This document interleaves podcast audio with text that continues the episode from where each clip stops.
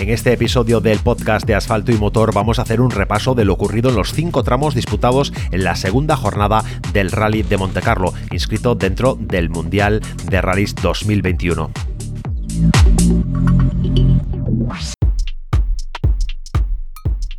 Tras los dos primeros tramos, el jueves Ottana que estaba al frente de la general, seguido de cerca por Cale Robampera, pero a Sebastián Gier le llegaron los 38 minutos de la tercera especial para comenzar a revolucionar la general y tras la cuarta especial ya era líder. Ahora sin los problemas en los frenos que presentaba su Toyota Yaris World Rally Car, Ogier se mostraba intratable y ya encabezaba en ese momento la general.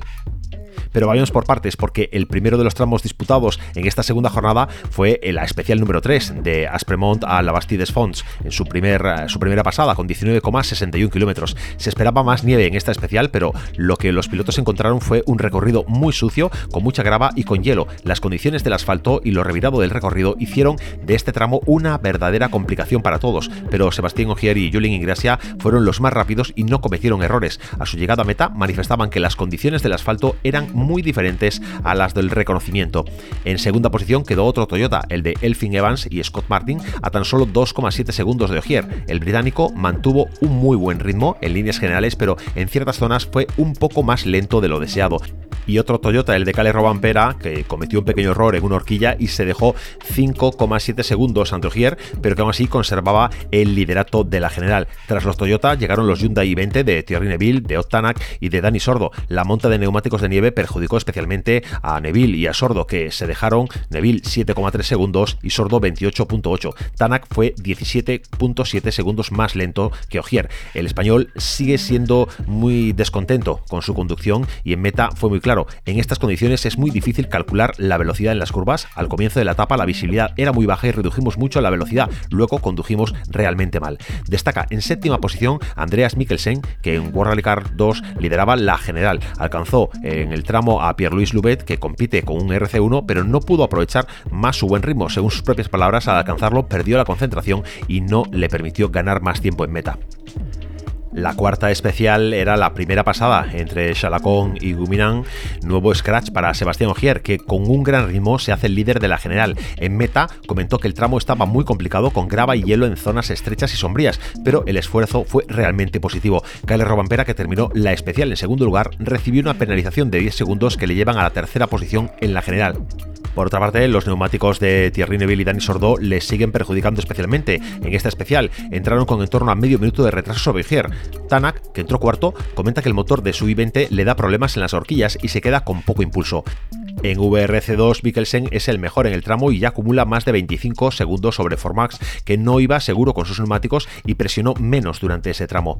La quinta especial de Montauban sur Leuves Villebois Les Pins, con 22,24 kilómetros, pues era el tramo más largo de este rally Monte Carlo, un tramo que discurre por el ya conocido Col de Perty, con muchas curvas retorcidas y con muchos baches, que regresa después de no estar presente desde 2014. De nuevo, es Ogier el que marca el ritmo y con la victoria en el quinto tramo abre una pequeña brecha de poco más de 11 segundos con Evans, que entró en meta con el segundo mejor tiempo. Tercero, Tanak, que se deja 12 segundos en la especial y ya acumula 24.8 segundos. Robampera, cuarto en el tramo y cuarto en la general, se quejaba del estado de la carretera. Estaba muy sucio y los de delante tienen un camino mucho más limpio.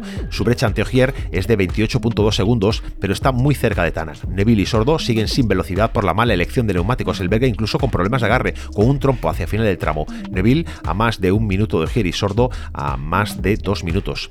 Tras estos dos Hyundai, el mejor es el Skoda Fabia Rally 2 Evo de Andreas Mikkelsen, que tras la quinta especial es más líder de VRC2. El único que le puede plantar cara es a Formax, que está a 23.8 segundos.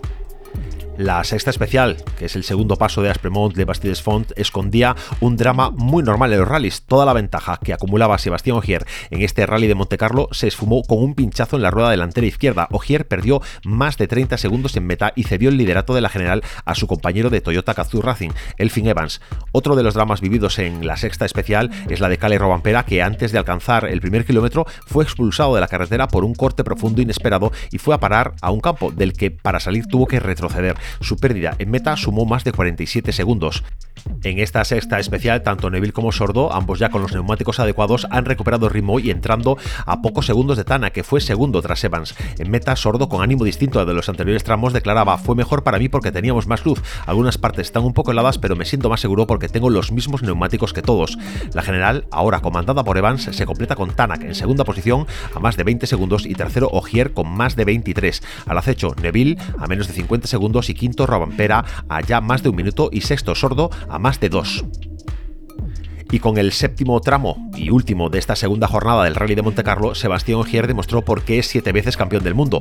Nunca da la batalla por perdida y en esta segunda vuelta, a los 21,62 kilómetros del tramo de Chalancon-Gumiang, puso su Toyota Yaris World Rally Car con el mejor tiempo de scratch, dejando a Elfin Evans a 16 segundos. Un Evans que al finalizar el tramo decía sobre este y sobre su coche, es muy complicado, fui demasiado cuidadoso en algunos lugares, pero el coche tiene mente propia a veces, no específicamente el coche, pero las condiciones son muy complicadas. No se puede pasar por alto la actuación de Dani Sordo y Carlos del Barrio con su Hyundai i20, que entró en meta a tan solo un segundo, coma tres décimas de Ogier y firma su mejor especial hasta el momento. El propio Sordo comentaba que tenía más confianza y control del coche y ante los medios indicaba que tenía más ganas de hacer cosas grandes en este rally de Monte Carlo. En VRC2, Andreas Mikkelsen cierra la etapa como el primero de la general. La distancia de 47.1 segundos que mantiene sobre Formas y su Ford Fiesta Rally 2 es ya una brecha a tener en cuenta. El Skoda Fabia Rally 2 Evo se está comportando de manera fantástica, especialmente teniendo en cuenta lo cambiante de las condiciones dentro de cada tramo. Y si quieres estar informado de todo lo que ocurre en este primer evento del Mundial de Rallys, en el Rally de Monte Carlo, síguenos en asfaltoymotor.com porque hacemos un resumen diario de todo lo que ocurre en los tramos, tramo a tramo, todas las incidencias, toda la acción, fotografías, vídeos. Vamos, en asfaltoymotor.com lo damos todo con el Rally de Monte Carlo.